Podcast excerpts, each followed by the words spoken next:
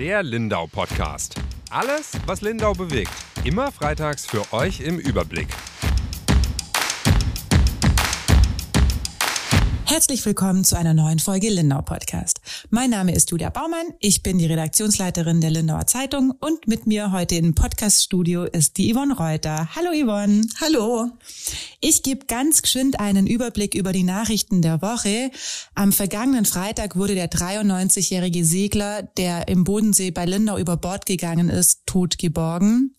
Im Vierlinden-Quartier wird es vermutlich mehr Sozialwohnungen geben, denn die Firma Bayernheim hat dort 119 Wohnungen gekauft und daraus werden alles Sozialwohnungen. Und dann gibt es noch, äh, ist eine, war eine Frau verschwunden, etwa eine Woche lang. Die wurde am Montag aber wohlauf aufgefunden von der Polizei. Sie war im Bregenzer Wald. Ja, Yvonne, aber unser Thema der Woche, da geht's um was ganz anderes. Und zwar Pumpen, aber ganz Genau, besondere es Pumpen. ist, ja, es ist, ist ein technisches Thema. Sowas mag ich ja eigentlich nicht so. Aber äh, ja, wenn man sich, es ist ja immer so, wenn man sich mit was beschäftigt und dann ein bisschen einen Einblick hat, äh, dann äh, findet man auch Gefallen dran. Aber das Thema äh, ist einfach nicht nur von der technischen Seite interessant, sondern von den möglichen Auswirkungen. Genau. Sehr es brisant. gab nämlich eine Sabotage. Ich glaube, wir müssen die Menschen ähm, erstmal an den Ort des Gestehens führen. Und zwar, viele haben es gesehen, es ist schon seit ein paar Tagen ähm, ein großer orangefarbener Bauzaun auf der Seebrücke und jetzt sind da auch Geräte. Also man sieht, da passiert was. Ein riesengroßes Rohr ist ähm, auf der Seebrücke, an dem man vorbeiläuft. Was ist denn da, was passiert denn da? Also was ist der Grund für diese Baustelle und was hat's mit dieser Sabotage auf sich? Das finde ich ja wirklich echt absurd. Ja, es geht also um das Pumpwerk an der Seebrücke. Das ist dieses runde Häuschen. Das wissen ja viele auch nicht, dass das eine gewisse Funktion hat.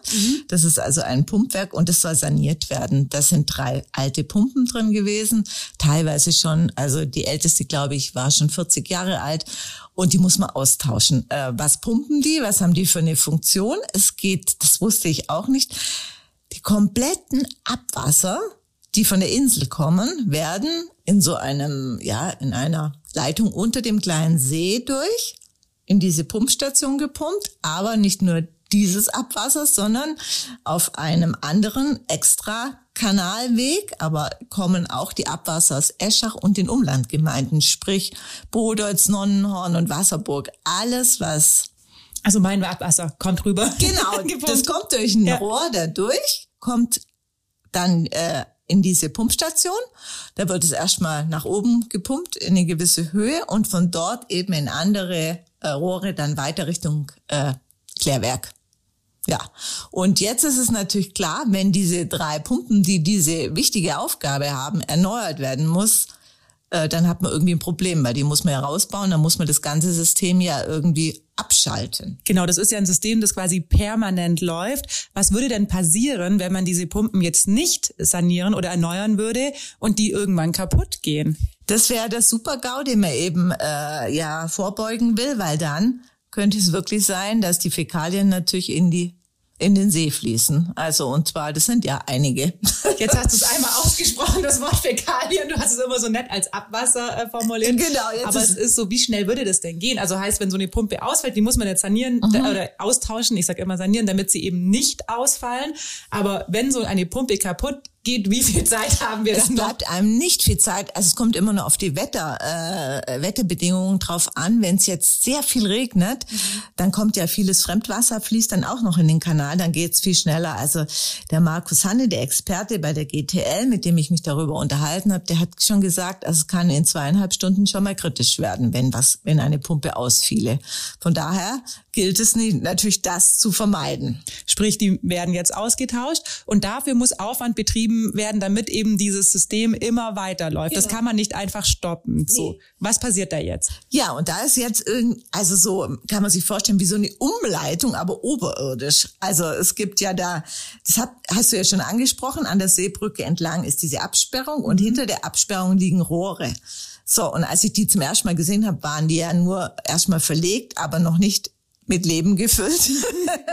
Wenn man da jetzt so teilweise vorbeiläuft, riecht man schon, je nachdem, wie nah man am Pumpenhäuschen ist und wahrscheinlich auch wie die Witterung steht, riecht man schon eindeutig den Geruch. Es stinkt. Mhm. Und es ist so, dass ähm, quasi bei der ähm, bei der Spielbank eben auf der Seite, da wird es rausgepumpt jetzt in so Rohre eben oberirdisch. Die Rohre gehen dann über die Seebrücke hinweg mhm. und gehen dann ähm, auf Höhe des Pumpenhäuschens dann wieder in den Kanal, der dann eben weiterführt zur, ähm, Klär, zum Klärwerk. Und dafür muss es natürlich leistungsstarke Pumpen geben, die dieses dann quasi anstatt der Ausgebauten erledigen, diesen Job. Aber heißt, man läuft lieber auf der anderen Seite, auf der Brücke, wenn man rüber muss, oder? Also so krass ist es nicht. Äh, die Vorstellung ist halt ein bisschen komisch, dass da, äh, wenn man es halt weiß. Also. Aber du hast gerade angesprochen, dafür mussten jetzt Ersatzpumpen beschafft werden. Und das war gar nicht so einfach, die zu bekommen. Nee, weil die eben eine enorme Leistungsfähigkeit mhm. haben müssen, damit die das ganze ganze Masse Scheiße da, hochpumpen müssen. Sag genau, einmal. die Scheiße in Bewegung kriegen. Und äh, ja, da gibt's wohl bloß drei. Und äh, die haben sie jetzt bestellt, die kamen aus Holland. Okay, und mhm. die sind jetzt angekommen? Die sind da und die sind im Betrieb. Also das heißt, äh, ist es jetzt so, die auch dieses, ich hatte ja vorhin gesagt, das Abwasser, das aus den Umlandgemeinden, also von dir kommt und so, das wird natürlich dann auch vor der Seebrücke in dieses ähm, Kanalnetz wieder eingespeist. Jetzt genau. hast du gerade sehr deutlich und sehr äh, ja erklärt, wie wichtig es ist, dass man diese Pumpen austauscht und wie wichtig dann auch diese ganze Baustelle ist. Man sieht sie jetzt ja, sie ist da, sie gefällt aber nicht allen, oder? Du hast heute auch erzählt, als du vom Termin kamst, manche fühlen sich da auch ein bisschen behindert durch diese Baustelle. Ja, unglaublich, das hätte ich nie im Leben gedacht. Also jetzt banal, jetzt erstmal, ja. ähm, der Hanne hat erzählt, dass die Arbeiter dort schon des Öfteren angegangen worden sind, eben auch von Leuten, die meinen, sie müssen da ins Wasser gehen. Sie gehen da immer ins Wasser und was sie sich da rausnehmen, da jetzt so halb ja, im wüssten, Sommer. Wo die schwimmen. so halb im Sommer da diese, diesen Zugang zu versperren und so. Ja, da gibt's diese Beschwerden, aber jetzt gipfelte das Ganze wirklich in einem Sabotageakt. Das war am Donnerstag, den, was war das, der 14. glaube ich.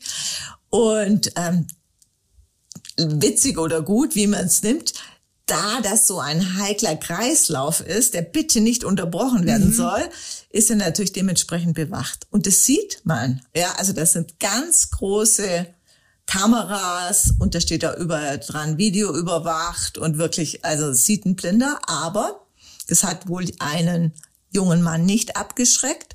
Die Kamera hat es aufgezeichnet, deshalb wissen wir genau, was passiert ist. Er ist wohl Händchen halten mit seiner Freundin über die Absperrung geklettert. Die war wohl nicht ganz so einverstanden, hat so einen kurzen Versuch noch gemacht, ihn davon abzuhalten. Er ging aber weiter. Und ist er da runter marschiert, also durch die, wo die Unterführung mhm. ist. Und da steht eben die erste Pumpe, die, die erste Maschine, die es am Laufen hält. Und Details können wir nicht verraten, weil äh, wir wollen ja keine Nachahmer genau, provozieren. Auf jeden ja. Fall ist es ihm gelungen, das Teil auszuschalten. Dann ging der Alarm los. Also das ist wohl ein mehrstufiges Alarmverfahren, wenn ich es richtig verstanden habe, das erstmal wirklich warnt. Äh, da kommt eine Durchsage, bitte verlassen Sie den Bereich. Und wenn es nicht passiert, dann geht ein richtiger Alarm los, der dann auch zur Polizei geschalten ist. Und da sind sie dann abgehaut.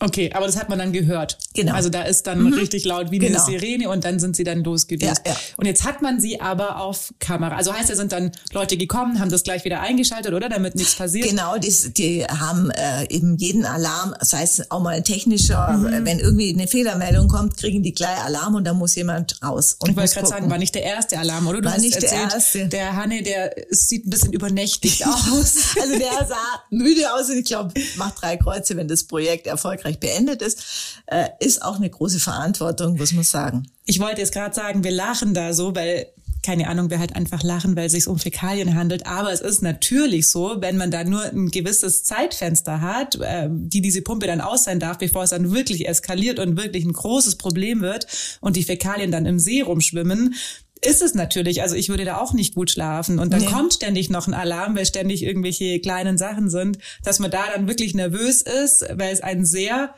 relevanter Kreislauf ist. Das kriegt man als Fall. normale Bürgerin natürlich, macht man sich wenig Gedanken über Abwasser und auch wenig Gedanken darüber, wer holt man Müll ab. Das ist ja bei uns in Deutschland alles super ja, geregelt. Es fällt erst auf, wenn es mal nicht genau. funktioniert. Genau. Dann ja. wäre das Geschrei groß und deshalb äh, ist es ja wichtig, dass es reibungslos abläuft. Aber das hat der Hahn ja auch gesagt, was du gesagt hast, wenn man die Klospülung betätigt, dann macht man sich selten Gedanken drüber, ja. wo das alles jetzt hinführt und so. Und es sollte halt leider nicht hochkommen. Nee, oder es sollte nicht hochkommen. Von daher ist auch die Motivation, warum macht man sowas, ist mir ja. unbegreiflich. Aber gibt's dann die Theorie, du warst ja ähm, am Donnerstagmorgen dann mit Mitarbeitern der GTL vor Ort und hast dir das Ganze mal angeguckt, um auch, ich glaube, so eine Baustelle kann man auch tatsächlich nur ja. verstehen, wenn man sie mal gesehen hat, denn ansonsten ist das alles sehr technisch. Also ich habe ja letzte Woche auch schon eine Anfrage an die Stadt gestellt, warum da dieser Bauzaun ist und habe eine Antwort bekommen und auch die war sehr technisch und jetzt kann ich es mir erst nach deinen Erzählungen und nach deinem Text so vorstellen, was da wirklich passiert bei dieser Baustelle. Mhm.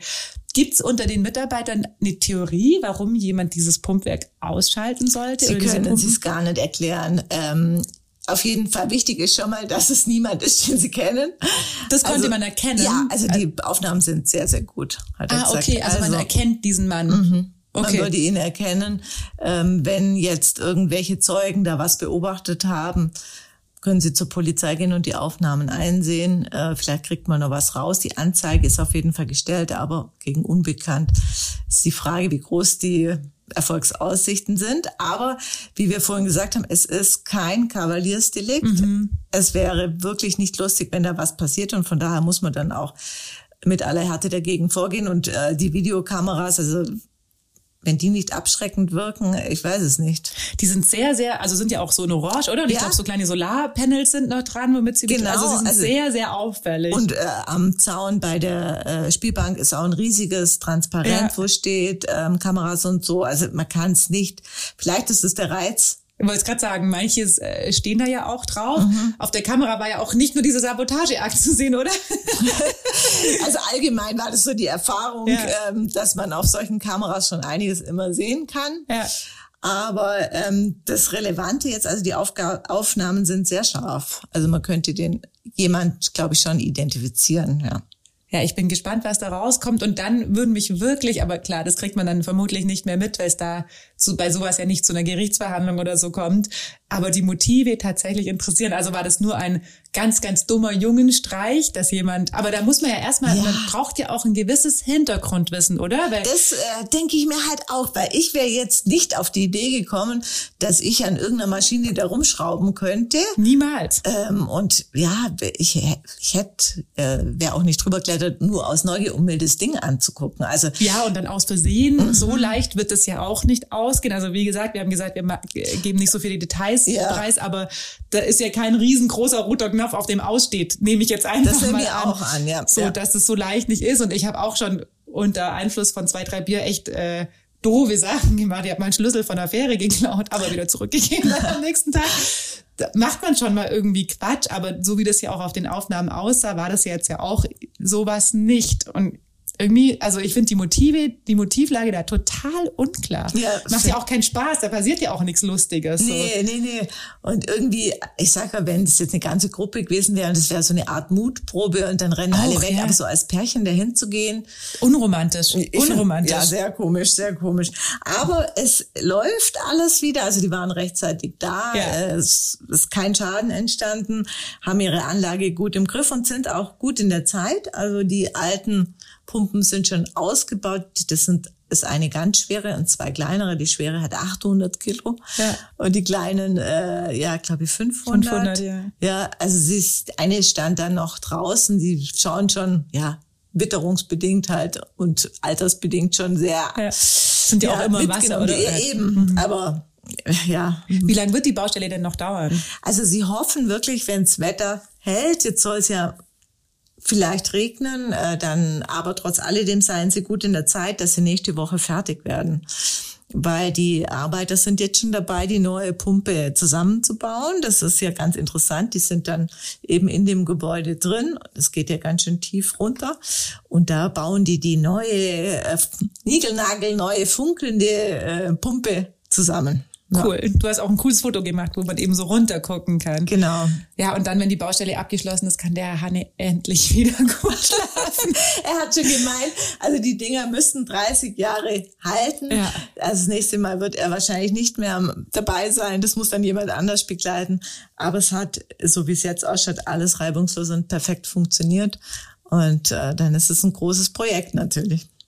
Ja, äh, abgesehen vom Sabotageakt. Hat ja. alles gut funktioniert. Ja, ja komisch. Da ist ja auch nichts passiert. Aber, nee, ja. nee, nee. Und sowas hat ja nicht auf dem Schirm. Das sind ja Sachen, die man nicht, aber ich glaube, das ist sowieso so ein Kennzeichen von großen Projekten, dass immer Sachen passieren, die man nicht auf dem Schirm hat. Er hat auch so von anderen, ja, jeder, der am Bau schon mal getätigt hat, weiß es. Er hat auch gesagt, eine Firma ist ihm ein oder paar, zwei Tage vorher abgesprungen plötzlich und so. Mhm. Wenn alle anderen halt parat stehen, ist es ein riesen Riesenproblem, aber er hat dann auch jemanden gefunden, der eingesprungen ist und so. Aber ja, wir wünschen es ihm, dass er mal wieder durchschlafen kann und genau. nicht ständig von irgendeinem blöden Alarm auch geweckt wird. Ja, wir gehen ja immer, wir enden unseren Podcast immer mit einer guten Nachricht der Woche. Für mich ist die gute Nachricht, dass jetzt endlich Wochenende ist, denn unsere Woche war hart. Dadurch, dass wir so viele ja, tagesaktuelle Sachen hatten und die ganzen vermissten Fälle haben wir echt oft auch die komplette Zeitung wieder umwerfen müssen, weil sich die Nachrichten überholt hatten. Also so viel umgeplant haben wir schon lange nicht mehr. Ja, gell? das ist halt irgendwie aber dann auch so ein bisschen Lindau. Aber wir freuen uns jetzt aufs Wochenende. Ich habe trotzdem noch einen Tipp. Ähm, unsere Kollegin, die Isabel de Placido, hat einen ganz äh, schönen Text über das sogenannte Social Dining geschrieben. Das ist ganz lustig. Und wir haben beim ersten Mal, was glaube ich im Eulenspiegel in Wasserburg gesagt, das wird uns auch mal bitzeln dahin zu mhm. gehen. Das ist äh, eine Form von Dinner, also von Abendessen, wo ganz unterschiedliche Leute zusammenkommen. Und das gab es, wie gesagt, zum ersten Mal in Wasserburg und jetzt war es im Haug am Brückele. Das veranstalten zwei Frauen. Und ich glaube, das muss toll sein. Also ich habe auch gelesen, da waren auch Paare da, die sich aber dann extra auch an andere Tische setzen, denn es geht darum, neue Menschen kennenzulernen und vielleicht auch mal seinen Blick zu öffnen und eine ganz andere Perspektive, mal mit Leuten zu sprechen, mit denen man vielleicht sonst gar nicht ins Gespräch kommen würde. Der nächste Termin ist im Oktober. Findet man im Internet oder dann äh, in dem Text von der Isabel. Und das wäre so ein Tipp von mir. Irgendwann probieren wir es mal aus. Auf Yvonne. jeden Fall. Irgendwann treffen Sie uns dann da. Wir wissen nicht, ob schon im Oktober oder ein anderes Mal. Kommt auf die Nachrichtenlage an und was wir alles zu tun haben. Dann sagen wir Tschüss. Bis nächste Woche. Tschüss. Tschüss.